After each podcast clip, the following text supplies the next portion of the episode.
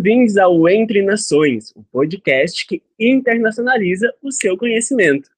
É, meu nome é Eric Juan, sou tesoureiro do Centro Acadêmico de Relações Internacionais da Universidade do Sul de Santa Catarina. E hoje, nesse dia, estou aqui com a ilustra, uh, ilustradíssima convidada, a nossa professora Monique. Bem-vinda, professora Monique. Muito obrigado por aceitar o nosso convite, primeiramente. É, a professora Monique, ela é doutora em História, certo, prof? Isso. Ela tem MBA em Relações Internacionais.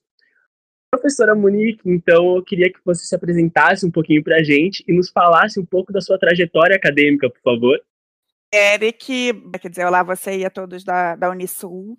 Na realidade, eu sou historiadora do começo ao fim, quer dizer, eu fiz a graduação e o mestrado em História na UERJ, na Universidade do Estado do Rio de Janeiro, fiz o doutorado e o estágio pós-doutoral em História também na Fundação Getúlio Vargas. Mas eu sempre é, me considerei, eu acho que sou considerada também, assim, pelo mercado, digamos assim, uma historiadora internacional.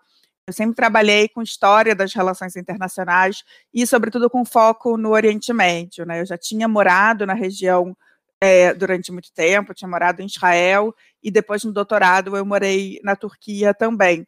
Então, é, é isso, quer dizer, minha formação como um todo é em História, mas eu sempre atuei em Relações Internacionais, fui coordenadora do MBA em Relações Internacionais da Fundação Getúlio Vargas, é, lecionei alguns cursos é, de graduação e pós-graduação em Relações Internacionais, atuei também como coordenadora acadêmica de projetos né, do Think Tank, do Centro Brasileiro de Relações Internacionais, o SEBRE, é, mas com esse chapéu duplo, né, Eric? Sempre com história e relações internacionais conjuntamente, com foco específico no Oriente Médio. São, o legal é que são duas áreas que são é, amplamente interligadas, né? Então é muito interessante e já deu para ver que a senhora tem um currículo, olha, incrível, maravilhoso. Acho que é o sonho de todo acadêmico praticamente e muito feliz mesmo uh, por você estar aqui. E como é que começou esse interesse é, nesse ambiente do Oriente Médio? Foi pela moradia? É, como é que foi essa experiência para ti? Na realidade, eu sou judia e, né, enfim, há uma ligação, né, da, da diáspora judaica com o Estado de Israel. Então, né, desde criança já falava, aprendi a falar Yiddish, né, que é um dialeto dos judeus é, da Europa. Depois é hebraico. E aí eu morei em Israel, como eu falei, né, dos 14 aos 19 anos. Eu fiz o ensino médio um projeto chamado Classe Brasileira em Israel, depois comecei a estudar justamente na Universidade de Tel Aviv, então comecei a ter esse interesse a partir da vivência. Quando eu voltei para o Brasil e fui de fato fazer a graduação em em história, perdão, é, na, na UERJ, no primeiro momento eu não queria saber de Oriente Médio, Eric, porque é, é, um, é uma região, sobretudo morar em Israel nos anos 90, era muito intenso sabe? Você tem que ter posição sobre tudo. Eu queria ser adolescente, sabe? Eu não queria ficar pensando conflito Israel-Palestina, secular ou religioso, direita ou esquerda. E só que quando eu voltei para cá, eu percebi que eu tinha um asset, né? Uma, uma coisa que na época que não era muito comum. Eu tinha morado fora, eu falava o idioma.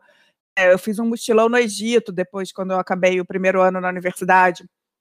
E aí eu percebi que eu tinha essa vivência e que isso era importante. Tinham poucas pessoas no Brasil. Eu sou uma das enfim, faço parte de uma galera é, inicial, né? Tem uma, uma, geração antes da minha.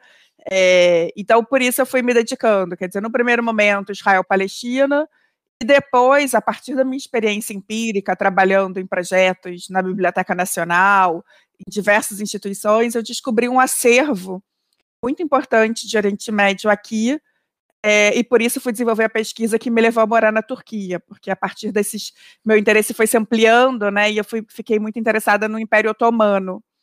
É, então, por essa razão, eu tive duas vivências, né? Eu morei cinco anos em Israel, morei seis meses na Turquia e já, né, rodei por diversos países da região e sempre tento né, a gente está com o período de Covid agora, né? Estou quietinha em casa, mas sempre tento voltar todo ano, uma, duas vezes, é, para ter uma, uma presença, né, uma pesquisa em loco. Então, a tua, a tua experiência, assim, ela é incrível. Eu acho que é muito interessante, porque é uma pessoa que é de dentro, é uma pessoa que vivenciou a cultura e que coloca a pesquisa também como uma coisa empírica, né? Porque tu, tu viveu isso na pele, então é um outro sentimento além disso. Então, partindo para o assunto de hoje, na realidade, é, que foi uma indicação tua, aliás, é, é muito interessante. Então, a gente queria saber porque uh, esse ano fez 150 anos da chegada de Dom Pedro II no Oriente Médio, né? E partindo do âmbito das relações internacionais, é, a gente queria saber qual que é o teu olhar para a importância desse acontecimento.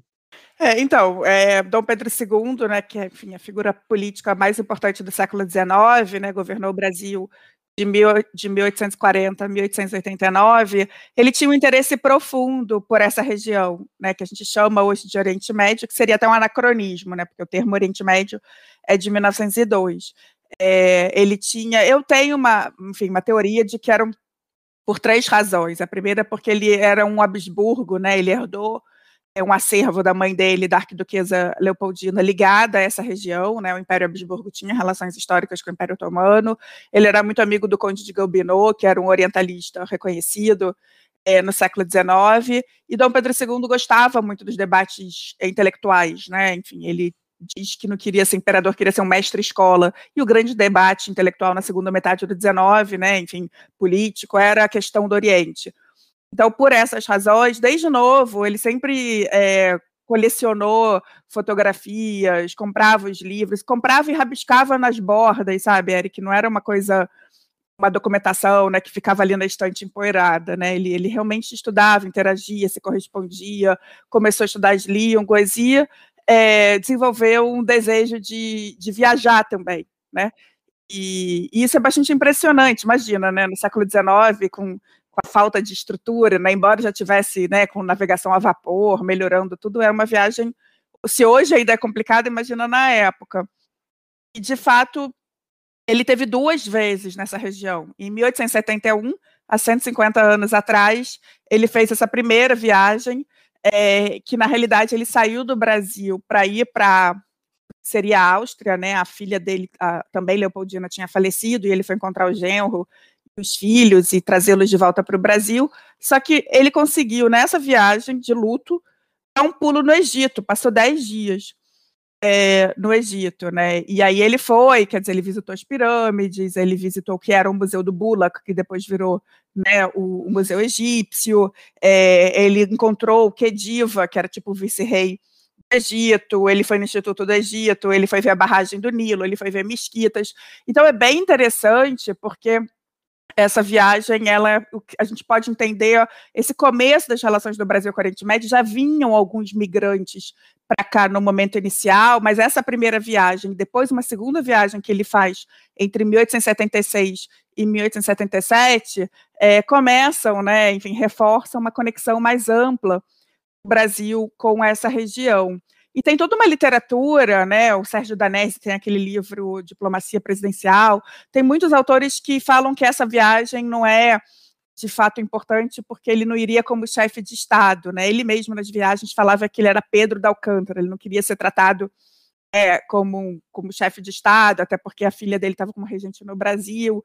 É, mas é quando a gente vai mexer na documentação, e eu mexi muito é, na documentação de Dom Pedro II, da Biblioteca Nacional, diários dele e vários ah, no, no Itamaraty, é, ele de fato é, ia além de uma viagem privada. Ele queria conhecer é, obras, ele queria conversar é, com ver um pouco experiências locais, um pouco no olhar sul, avant la lettre, né, antes da gente usar esse termo, né. Então eu, eu sobretudo ressaltei para você, né, esses 150 anos, porque, primeiro, não vejo muitas pessoas falando sobre isso. Essa primeira estada dele foi só no Egito, mas foi um marco importante. E depois ele voltou e ficou quatro meses em terras do que a gente chama de Oriente Médio, né? Então, não sei se fez sentido para você.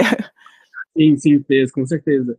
E é muito interessante esse teu ponto de vista da questão da informação, que hoje em dia já é, já é bem difícil a gente ter essa visão do Oriente Médio, né? Porque é um lugar onde principalmente acontece muita coisa, tem muita informação, e mesmo assim não é algo muito amplo na cabeça das pessoas. Então, mesmo naquela época, que era muito restrita ainda as fontes de informação, imagina, como tu comentou agora, é, ter um, um, imperador assim, é, nessa visão, com esse estudo, porque é, essa questão dele estudar antes de ir, ler, aprender as línguas, é uma coisa bem exótica também porque não, não tinha essa, essa cultura, ainda não se tem ainda, né? É, não sei se tu vê isso também hoje em dia. Eu vejo, assim, dentro do Oriente Médio, que a, ainda não é, não é tão estudado, principalmente aqui no Ocidente. Qual que é a tua visão acerca disso? Não, eu, eu acho ao contrário, eu acho que tem toda uma tradição de estudos é, médio-orientais né, no mundo todo, e mesmo no Brasil. Eu falei para você que, eu, eu, quer dizer, a gente tem uma primeira, uma primeira geração que trabalhou com a região, né, de, na realidade, de descendentes. Depois a gente começa com o, brasileiro, o brasilianista, o Knowles, depois vem o Paulo Gabriel Ilu da Rocha Pinto, que é o nosso mestre maior, né, o professor da UF, da Universidade Federal Fluminense, que fez o doutorado dele na BU, na Boston University de lá, morou na Síria, fala árabe, vai sempre para a região, reconhecido em Harvard, reconhecido, faz banca de doutorado na Dinamarca, é uma figura realmente não só importante aqui no Brasil, como reconhecido no mundo todo como um dos maiores experts em, em sufismo, né, que é o recorte, o recorte dele. Depois vem uma geração que eu acho que eu me insiro, é, em que a gente tem, enfim, é, fazemos parte de um grupo que vem estudando as línguas, é, vem participando também dos eventos no mundo todo, mas com uma vivência na região. O, o tem alguma coisa do som aí que é, o domínio do idioma. Então, a primeira coisa que eu quero ressaltar é que não é um raio em céu azul, a gente já pode falar aí de uns 30 anos, talvez uns 20 anos, né, de, de consolidação de um campo no mundo já há mais tempo, e no Brasil também é, já uma, uma certa consolidação, é, sobretudo os antropólogos, né, como o Paulo Gabriel é, é antropólogo, né, com um trabalho muito importante de etnografia.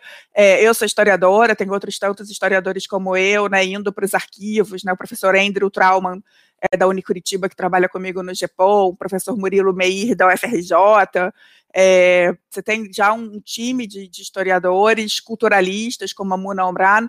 Então, a primeira coisa que eu quero te falar é que você tem, né, é, esse negócio de exótico, a gente já passou disso, né? A gente é, tenta conhecer a região, né, é, enfim, com essa presença em loco, com, com, o domínio dos idiomas, dialogando, né, com as academias locais e também é, internacionais.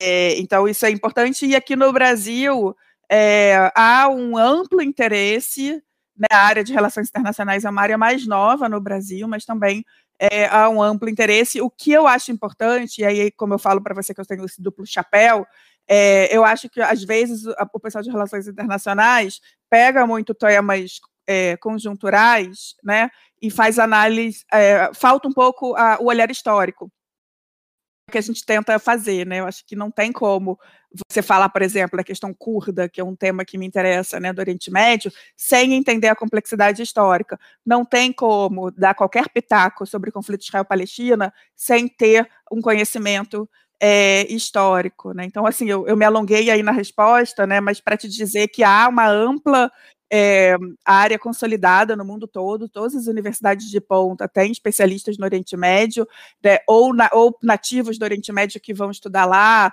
ou né, americanos e europeus que moraram no Oriente Médio, falam a língua, não tem como dizer que uma pessoa é especialista em Oriente Médio sem ter essa vivência e o domínio de pelo menos um idioma. É, e mesmo no Brasil, né, a gente tem essa área se consolidando, é, enfim, nomes muito importantes, inclusive respeitados lá fora. Com certeza, prof. E eu acho muito interessante essa tua visão da história e das relações internacionais, por isso que eu, eu elogio, assim, porque essa questão da, da tua experiência com relações internacionais e história é algo muito incrível, porque tem que ter a visão dessas duas culturas, principalmente para entender a questão do Oriente Médio e muitos outros âmbitos das relações internacionais. Mas essa em si é uma questão que ela também tem muitas coisas específicas, como tu mencionou, da cultura, é, de toda, todos os quesitos históricos em si, né? E um, a, voltando agora para a atualidade, eu queria te perguntar como que hoje o Brasil se relaciona com o Oriente Médio? É, o Brasil tem essa relação antiga né, com a região, e Dom Pedro II é um marco que eu considero importante, mas mesmo antes da viagem dele, a gente tem a primeira leva de imigrantes é, palestinos, né, eram cristãos palestinos, depois vem, né, era tudo Império Otomano, mas sobretudo do que é hoje o Líbano e a Síria. É, então, assim, a primeira coisa que eu quero falar é que essa, essa conexão pela migração né, não acabou. É o Paulo Gabriel que fala isso. Então, teve uma primeira leva de cristãos, sobretudo, né? O Guga Chakra da Globo News é um que, que gosta muito de falar dessas origens, de, origens dele. Depois é, vão vir palestinos de novo, é, depois de 48, depois no conflito, na Guerra Civil, no Líbano tem mais uma nova leva, né? Muitos vão, inclusive, para a região de Foz do Iguaçu, e com a guerra da Síria tem também cerca de 3 mil refugiados sírios. Então, essa questão da, dessa conexão pela migração, ou imigrantes ou refugiados, dependendo do, do contexto, isso é um grande tema é, que, que nos conectam, né? É, teve um, um, marco importante, assim, só a grosso modo, Eric.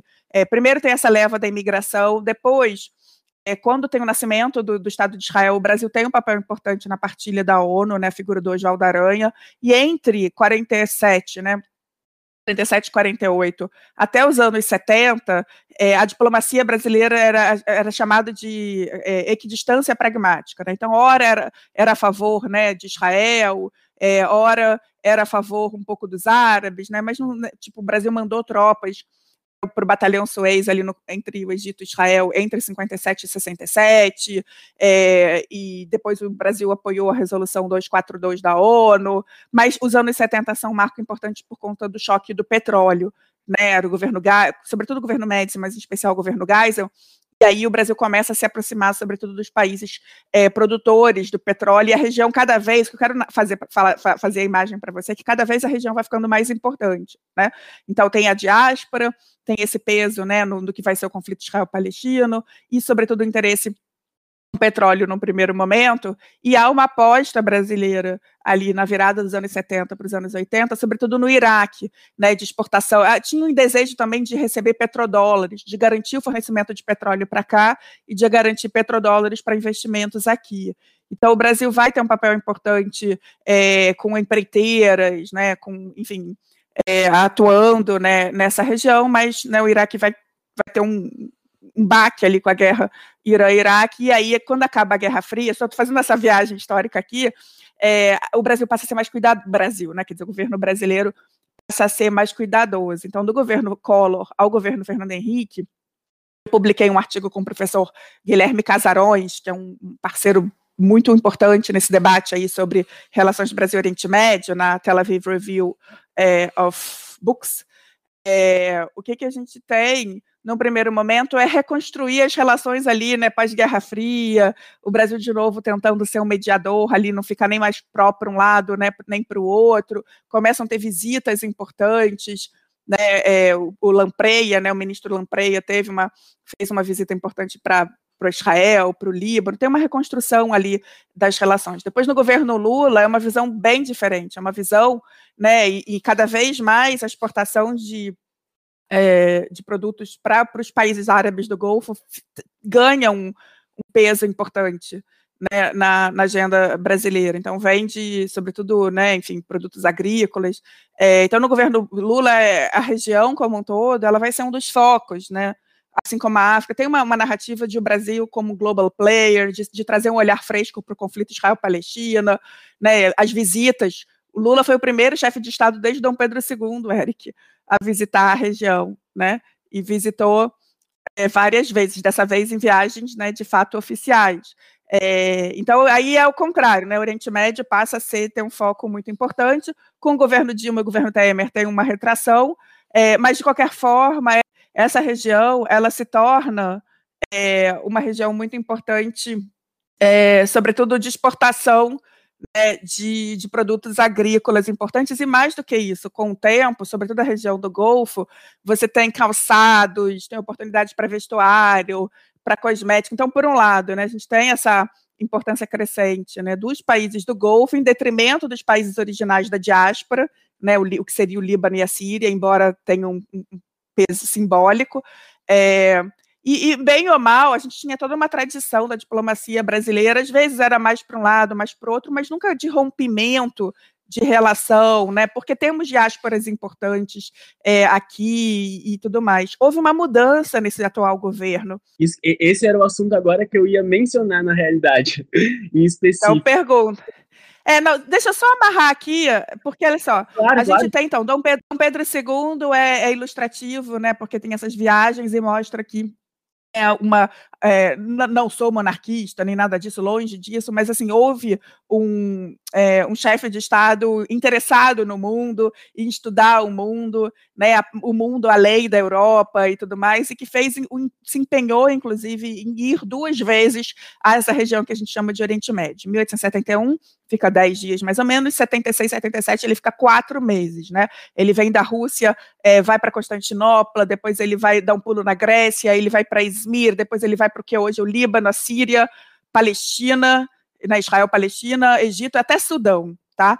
É, então isso é um, é um parênteses. Depois a gente tem a imigração, né? De fato, sobretudo cristãos é, da Síria e do Líbano vêm aos montes para cá, os números são incertos, cerca de 150 mil, é, e vem também muçulmanos, sunitas, xiitas, vem drusos, vem judeus, e aí tem esse grande boom dessa imigração que eu falei que nunca acabou, depois ela vai ter, né, enfim, esses recortes que eu falei, palestinos depois de 48, depois guerra civil do Líbano e agora com a guerra é, na Síria.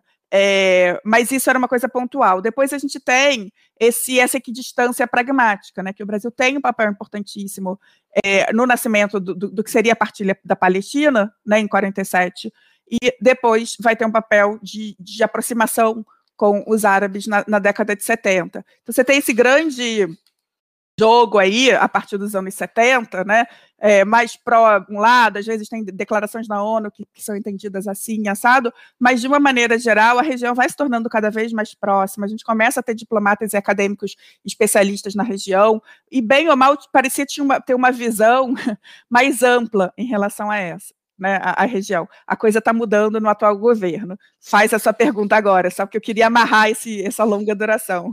Nossa, muito importante essa narrativa, prof, é, porque principalmente no atual governo a gente vê alguns problemas diplomáticos é, acerca do Brasil, principalmente que a, agora com a saída do Trump, o, o governo Bolsonaro tinha esse alinhamento muito grande, e o Trump tem um alinhamento muito grande com a região de Israel, se eu não me engano, é, no Oriente Médio.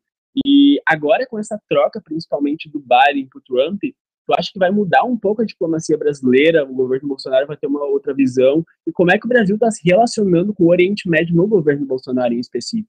Então, mas é, é isso que eu estou falando. Bem ou mal, com, com, os governos anteriores, você tem uma tradição diplomática, você pode falar que um diplomata mais assim, um diplomata mais assado, pode até falar que a diplomacia talvez não fosse a mais é, democrática no sentido de, de, conversar com diversos é, campos, né? Mas você tinha um mínimo de, de rituais, símbolos, né? Do que parecia ser uma política mais levando em consideração os interesses do Estado, talvez com, com o que de cada governo. Esse governo, o Bolsonaro que começou em 2019, muda tudo, tudo, não tem precedente é, no, que, no que acontece, né? Em específico, a, a figura que foi escolhida para liderar o Itamaraty, né, o embaixador é, Ernesto Araújo, né, uma, uma, uma, atuação muito forte de um dos filhos é, do, do presidente né, nessa área, é, uma agenda, por um lado, alinhada, como você falou, né, com Trump, com, enfim, alguns países né, da, arena internacional cada vez mais à direita, conservadora, mas com uma agenda muito forte em relação aos evangélicos, né, que são eleitores importantes, e para eles é a questão da, do que seria a mudança da Embaixada do Brasil de Tel Aviv para Jerusalém como uma agenda importante. Então, você vai ter, e com isso, assim, algumas ações sendo feitas sem pensar no panorama mais amplo, né? Porque se você muda a embaixada assim, no, sem pensar muito, você impacta é, nas relações do Brasil. É, com, não só com os países árabes, mas com os países muçulmanos como um todo. Existe uma organização internacional, que é a Organização da Cooperação Islâmica, nasceu em 1969, justamente porque houve ocupação né, do, do, de, Jerusalém, quer dizer, o, o, exército israelense ocupa né, o, o, Jerusalém em 67. Então, há a percepção de uma, que, que, que, tem que ter uma arena comum, né, uma, um, internacional, para lidar com, com vários temas né, do mundo muçulmano mais amplo, e Jerusalém tem um papel importante. Então, são 55 países, se eu não me engano, inclusive dois países é, que integram a Organização da Cooperação Islâmica têm fronteira com o Brasil, o Suriname e a Guiana. Então, algumas ações tidas ali como imediatas para agradar um eleitorado é, foram tomadas, é, enfim, foram feitas sem levar em consideração uma tradição, sem olhar a arena internacional, muito derrompante, muito pouco profissional, isso que, que eu quero dizer. Então, é fato que, por exemplo, a questão da, da, da embaixada gerou um certo desconforto justamente é, com os representantes dos países é, do Golfo, é, sobretudo, né, que são importantes compradores de produtos, né, de milho, de carne, né, e tudo mais. Então, é, essa mudança que é mais ampla e tem gente muito mais capacitada como, do que eu, sobretudo eu falei o professor Guilherme Casarões, São Beileg Lopes, da FMG, são colegas experts de fato né, na política externa que vem publicando, eu não, eu, não, eu tô com um olhar mais histórico, né, mas é uma coisa bastante assustadora, né, no sentido, por um lado, eu adoraria te falar, Eric, né, eu morei em Israel, eu também sou cidadã israelense, por um lado, é, é bom ver que tem é, um olhar né, para outros lá, outras questões do Estado de Israel que são dignas de nota, sobretudo ciência e tecnologia, né? Mas por outro lado, uma narrativa que é complicada, né, às vezes meio contraproducente, né? E o que eu acho interessante é que, que tem uma escolha, porque, por exemplo, se você olha o Estado de Israel, que vem sendo, né, enfim, eleito como é, de ampla atenção do governo, é, tem uma narrativa, e é um governo de direita, né? É, tem uma narrativa pró-ciência, vários lockdowns durante a Covid, né, a, a, pandemia, um esforço surreal em relação à vacinação, né? Aí todo mundo vem falando que é um dos primeiros países a atingir, né, a, o número gigante, né, de vacinados e voltando já a algum grau de normalidade.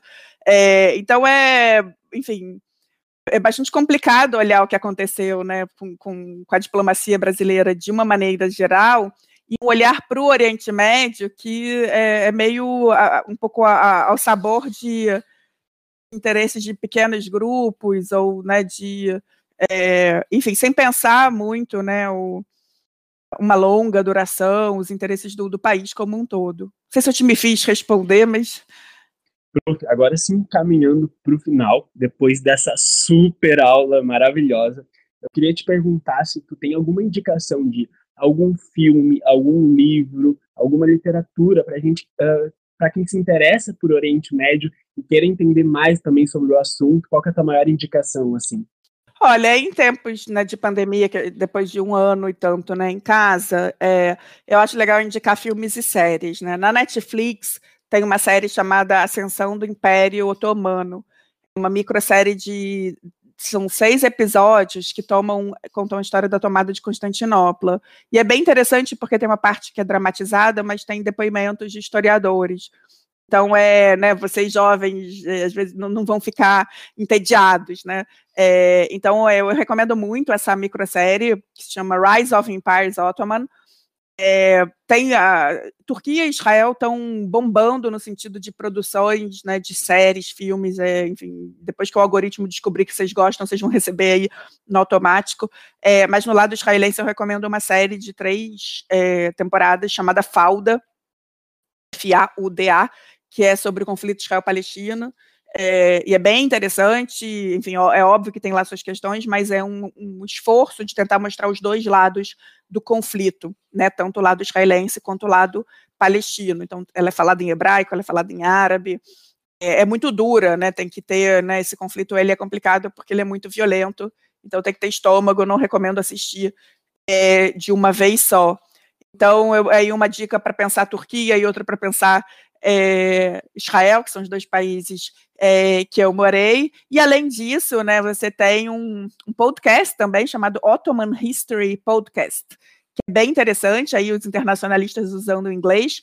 São cerca de 500 episódios com tudo que vocês podem imaginar sobre a história do Império Otomano, sobre questões atuais do Oriente Médio. É, e tem o Al Monitor também, que é uma plataforma que cobre a região como um todo, e eles também vêm gravando é, entrevistas. Então, com isso, eu dou uma dica aí de, de dicas de séries e, e, de, de podcasts, né?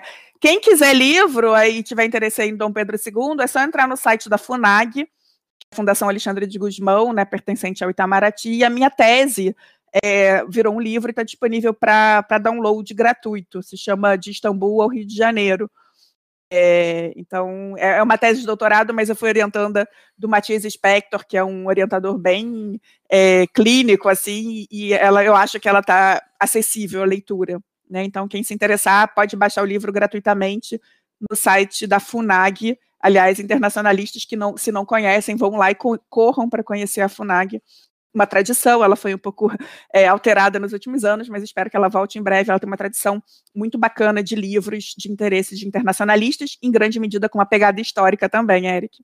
é, depois dessas super indicações. Pode deixar que a gente vai acompanhar, vou até acessar essas séries da Netflix, que parece ser um máximo.